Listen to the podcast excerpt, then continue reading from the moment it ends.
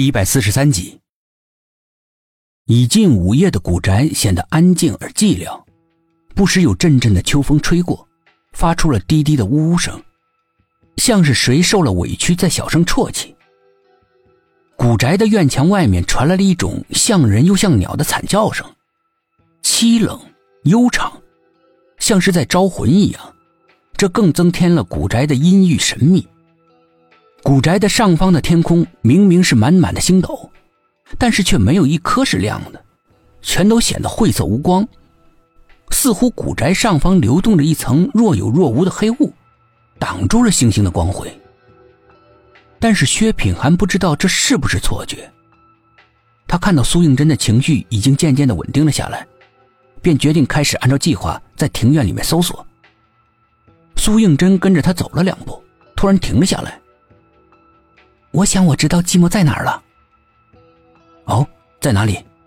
薛品涵一听大喜过望。很有可能在刚才邪仙出没的房间里面，也就是假扮寂寞奶奶的萧剑住过的房子。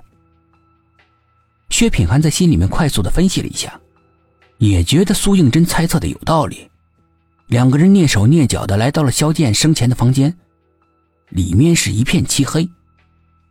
薛品涵和苏应真两个不约而同的在房门口停住了脚，看着那个年代久远、涂着暗红色油漆的木门，苏应真不由自主的想到了曾经在这里看到的恐怖情景，心里面不禁微微颤抖。薛品涵挡在他前面，对他打了个手势，苏应真会意，躲在了不远处的阴影里。薛品涵回头看了看他，这才小心翼翼的敲了两下门。一切静悄悄的，房间里一点动静都没有。薛品涵示意苏应真不要出来，他深深的吸了口气，慢慢的推开了虚掩的木门。木门发出惊心动魄的“呀”的一声，薛品涵赶紧住了手，闪到一边。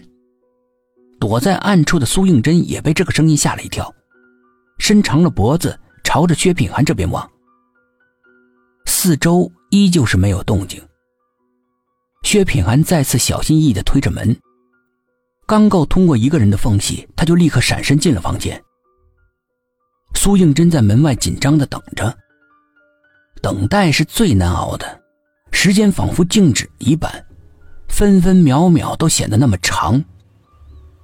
萧剑的房间里仍旧是一片漆黑，大概是薛品涵不敢打开手电的原因。他在房间里找到寂寞了吗？或是有危险吗？苏应真不得而知。他从来都没有像现在这么为一个人的安危担心过，而他却什么都做不了。他明白薛品涵的意思，让他躲在门外，是万一有危险好跑。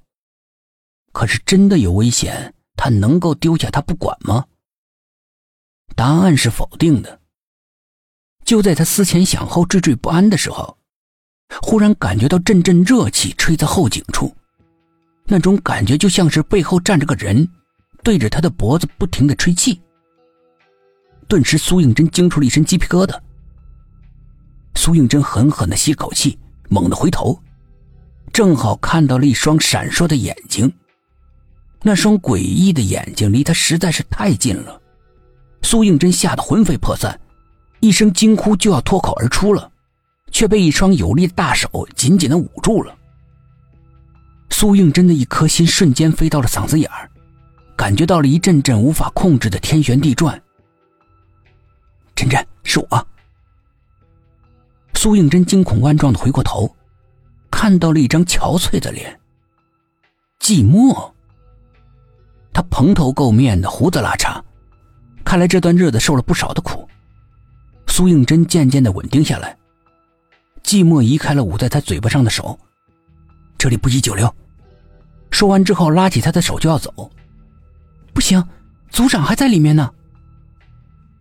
然后他在外面小声的喊：“族长。”薛品涵应声而出，还没等他开口，苏应真便迫不及待的告诉他：“寂寞找到了。真的，他现在在哪儿？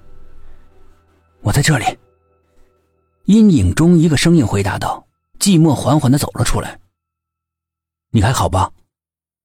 没事，一切等离开这里再说。”寂寞边说着边左顾右盼的，似乎在担心有什么可怕的东西会突然的出现。空气里弥漫着诡异神秘的气息。